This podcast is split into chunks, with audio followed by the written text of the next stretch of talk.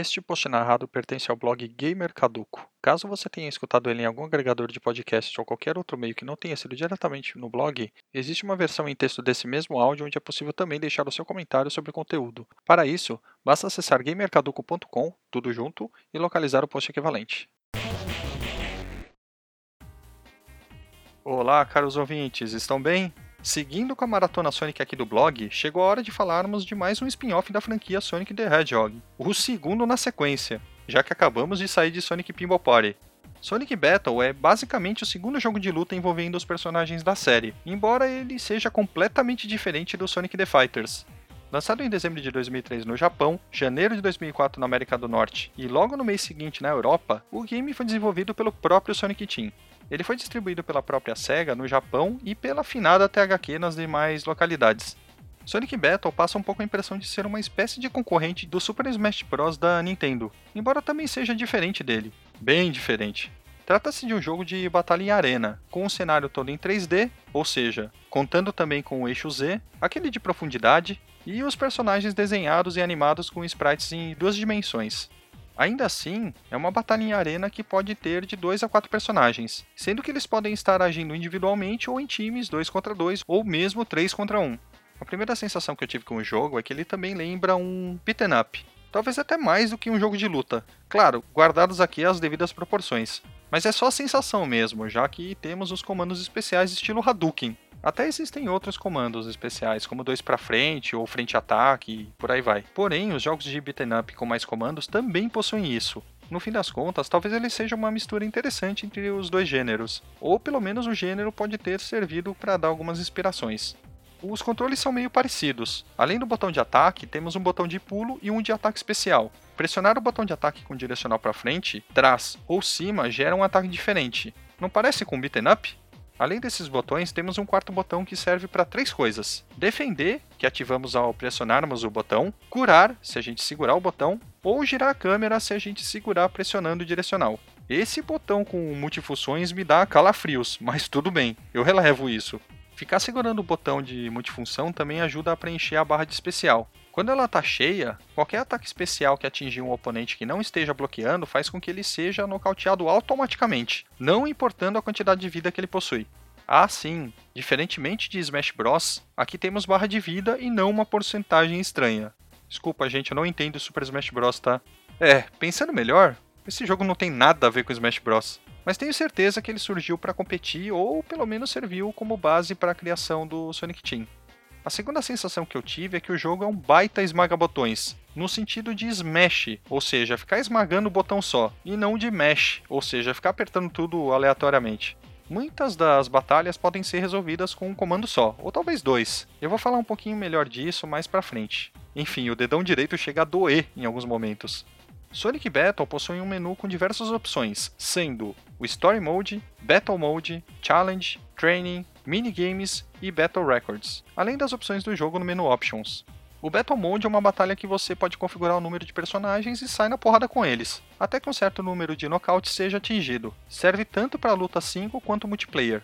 Challenge é basicamente o modo survival do jogo, né? Sobrevivência. Você escolhe um personagem e vai saindo na porrada com o computador em várias lutas, até que uma hora você cai. Não sei se tem um final. Os menus dão a impressão que sim, e pelas coisas que eu li, meio que isso se confirma. Mas eu não joguei e nem pretendo, tá? O training, como o nome já diz, é o modo treino. O tutorial do jogo, como eu sempre digo, ele pode ser ignorado, na minha humilde opinião. Acho ele tão útil quanto o menu Options, que não tem nada além de som de testes, língua e opção de apagar o arquivo de save. Já a opção Battle Records mostra as estatísticas do jogador desde a criação do arquivo de save. Dados como tempo de jogo, quantidade de knockouts, quantidade de coisas desbloqueadas e por aí vai. Agora, triste mesmo são os minigames. Você tem que passar por uma boa parte do modo história para desbloqueá-los. Aí você descobre que 4 dos 5 minigames disponíveis são multiplayer. Ok, isso na época deve ter sido meio que legal, sei lá eu. Mas em pleno 2020, quando eu escrevi o texto e joguei o jogo, me deu foi tristeza. Ainda mais porque o único minigame para um único jogador é nada mais nada menos que Campo Minado. Aplausos, gente. Só que não. Por último e mais importante, o Story Mode, que é autoexplicativo. É o modo história do jogo e o modo no qual o restante desse post será focado. Ele é basicamente um visual novel intercalado com o modo de batalha do jogo, e ele é dividido em oito episódios, um para cada personagem, que são o Sonic, Tails, Knuckles, Rouge, Amy, Cream, Shadow e Emerald. Existem outros personagens no jogo que não podem ser controlados no Story Mode, que são o Chaos, aquele mesmo do Sonic Adventure, e o E102 Gamma. O Emerald, que eu citei anteriormente, é o personagem base do jogo. Ele é um Gizoid, que é um tipo de androide, e que é encontrado logo no começo do jogo. Toda a história se desenvolve em função dele e o seu relacionamento com os demais personagens da série. Eu não vou explicar muitas coisas sobre ele para não dar spoilers sobre o plot do jogo, tá? Logo que criamos o arquivo de save de Sonic Battle, apenas o episódio do Sonic está disponível para ser jogado. Assim que finalizamos este episódio, fica disponível o seguinte, que é o do Tails. E cada vez que terminamos um, o do próximo é liberado. Os episódios contam a história de forma sequencial. Em poucos momentos ele conta algum evento paralelo ou algo que aconteceu em algum dos episódios anteriores. O plot em si é bem no estilo de jogos do Ouriço. Em suma, a jornada do herói com o poder da amizade. Galera no Japão adora criar histórias assim, né? Além disso, rola também um pouco do treine seu robô, já que o Emerald começa com movimentos totalmente básicos e pode ser customizado com movimentos de outros personagens conforme vai adquirindo cards ao longo do Story Mode. Isso é bem legal, dá para deixar o Gizoid bastante apelão. Claro, cada carta tem um custo para ser equipada e existe uma quantidade de pontos que podemos usar para customizá-lo. Quantidade essa que também vai incrementando conforme vamos jogando o modo história. Eu demorei um pouquinho para entender o lance da customização. Até certo ponto do jogo eu não sabia que haviam abas diferentes para customizarmos coisas diferentes nele. Eu fui sacar isso quase na metade do jogo, para vocês terem uma ideia. No início eu customizei apenas as coisas específicas de movimentação, como a própria movimentação, o dash, o pulo, entre outros. Ainda havia a aba de ataque e mais uma outra que tem umas frescuras, como pose, cor e por aí vai. Essa daí eu não mexi nem quando eu soube da existência, não fiz questão. Dentro do Story Mode, o objetivo de cada batalha muda para não deixar o jogo muito monótono ou repetitivo. Não que faça grande diferença, porque tem horas que enche o saco e você larga para fazer outra coisa. Em algumas batalhas precisamos derrubar todos os adversários até que fiquem sem vidas extras. Em outras, temos que somar 10 nocautes, não importa quem a gente derrube dos inimigos. Muda também a quantidade de personagens. Temos batalhas em duplas, momentos em que precisamos sozinho enfrentar dois ou três adversários e batalhas mano a mano. A parte boa é que não tem fogo amigo quando a gente está jogando em dupla ou trio. A parte ruim é que isso também vale para o computador.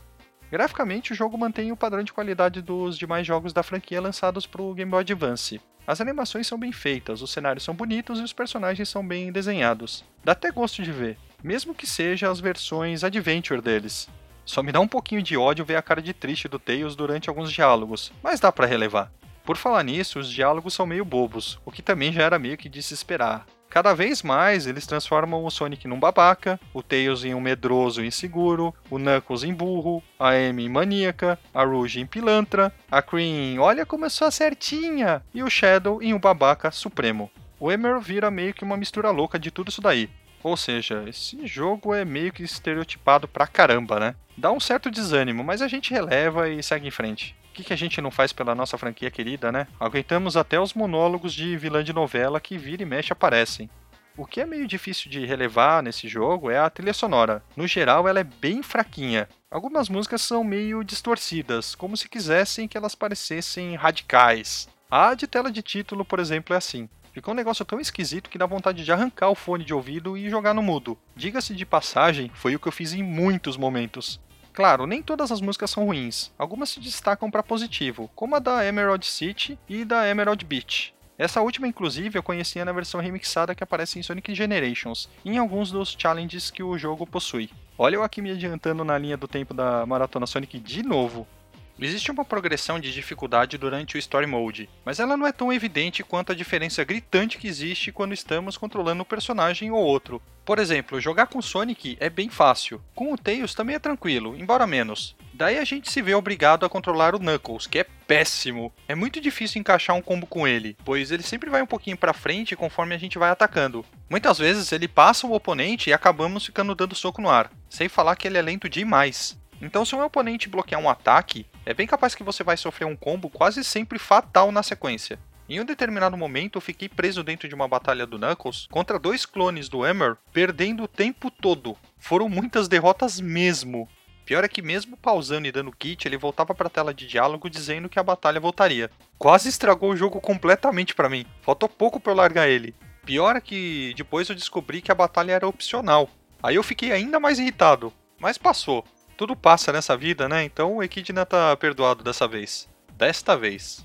Para completar o raciocínio sobre o personagem influenciar ou não a progressão do desafio, o Shadow é o penúltimo personagem a ser controlado nos episódios e é fácil demais jogar com ele. Deixar o personagem muito apelativo. Acho que os desenvolvedores perceberam quão desbalanceado ficou, pois a gente não controla ele nem metade do episódio que é dedicado a ele. Fica muito mais focado em jogar com o Emer, tanto que a maior parte dos cards do Shadow para customizar o Emer custam muitos pontos. Quase que eu comecei a gostar do personagem, mas eu não consigo fazer isso e acho que isso não vai mudar tão cedo, viu? Desculpa aí pros fãs do Shadow. Devido à progressão, como eu já deixei entender, mais pro final tem umas batalhas bem difíceis. Só que dá para pegar o jeito e sair vitorioso. Normalmente você só precisa encontrar o padrão de defesa dos oponentes. Às vezes eles ficam vulneráveis a apenas um tipo de ataque e esse tipo muda quando ele é nocauteado. Descobrindo qual é fica fácil, mas se demorar muito, provavelmente quem vai cair nocauteado será você. Tem que ter um pouquinho de paciência. Uma coisa que me incomodou é que o modo história é longo demais. E eu levei mais de 10 horas para chegar no fim dele. Levou muito mais tempo do que eu gostaria que levasse. Fora que o final é tão dramático que pode muito bem fazer parte daqueles seriados melódicos que passam na TV a cabo. Em resumo, eu ainda não sei se eu gostei do jogo no geral. Até hoje eu tenho minhas dúvidas. Ele é relativamente divertido para passar o tempo e bom de jogar em sessões curtas para não ficar com dor no dedão. Mas é basicamente isso. Valeu a pena sim para conhecer. Só que eu acho que não volto para ele nunca mais, viu? Como eu não tenho esse jogo na minha coleção ainda, não joguei ele no próprio portátil da Nintendo. Não que eu tenha feito isso com os anteriores, né? Como já podem estar imaginando, quem acompanha a maratona, mais uma vez eu joguei emulado no meu PSP. Olha, digam o que quiserem, mas para mim é extremamente estranho ver um jogo de porrada do Sonic. Sonic the Fighter já me causava algum tipo de estranhamento, mas aquele jogo mesmo não se leva tão a sério e ele é cheio de humor cartunesco. Já o Sonic Battle se leva a sério demais, daí fica meio que naquele caminho do ridículo, embora não chegue a tanto. Eles quiseram criar toda uma atmosfera para um personagem que eu sinceramente não dei a mínima. Então, sei lá, acho que eu preferia ter jogado o jogo de luta do Pelé. Tá bom, vai, não é pra tanto. De qualquer forma, não dá para defender muito esse jogo. Não que eu faça esse tipo de coisa. Vocês sabem bem que eu não fico puxando o saco só porque é um jogo do Sonic. Isso aí eu deixo para outras pessoas em outros lugares da internet fazerem. Bom, é basicamente isso que eu tenho para compartilhar neste episódio da Maratona Sonic. O próximo deve demorar um pouco mais. Quer dizer, na verdade o texto dele, né? Porque o áudio deve sair uma semaninha depois. Como é bom estar tá à frente do tempo, né? Seguindo a ordem cronológica de lançamentos, eu vou voltar a encarar um jogo de longa duração da franquia. Já fiquem sabendo que no próximo post vocês vão lidar com um áudio enorme, daqueles. Bom, meus caros, obrigado mais uma vez pela companhia. Nos falamos no próximo post. Abraços e fui!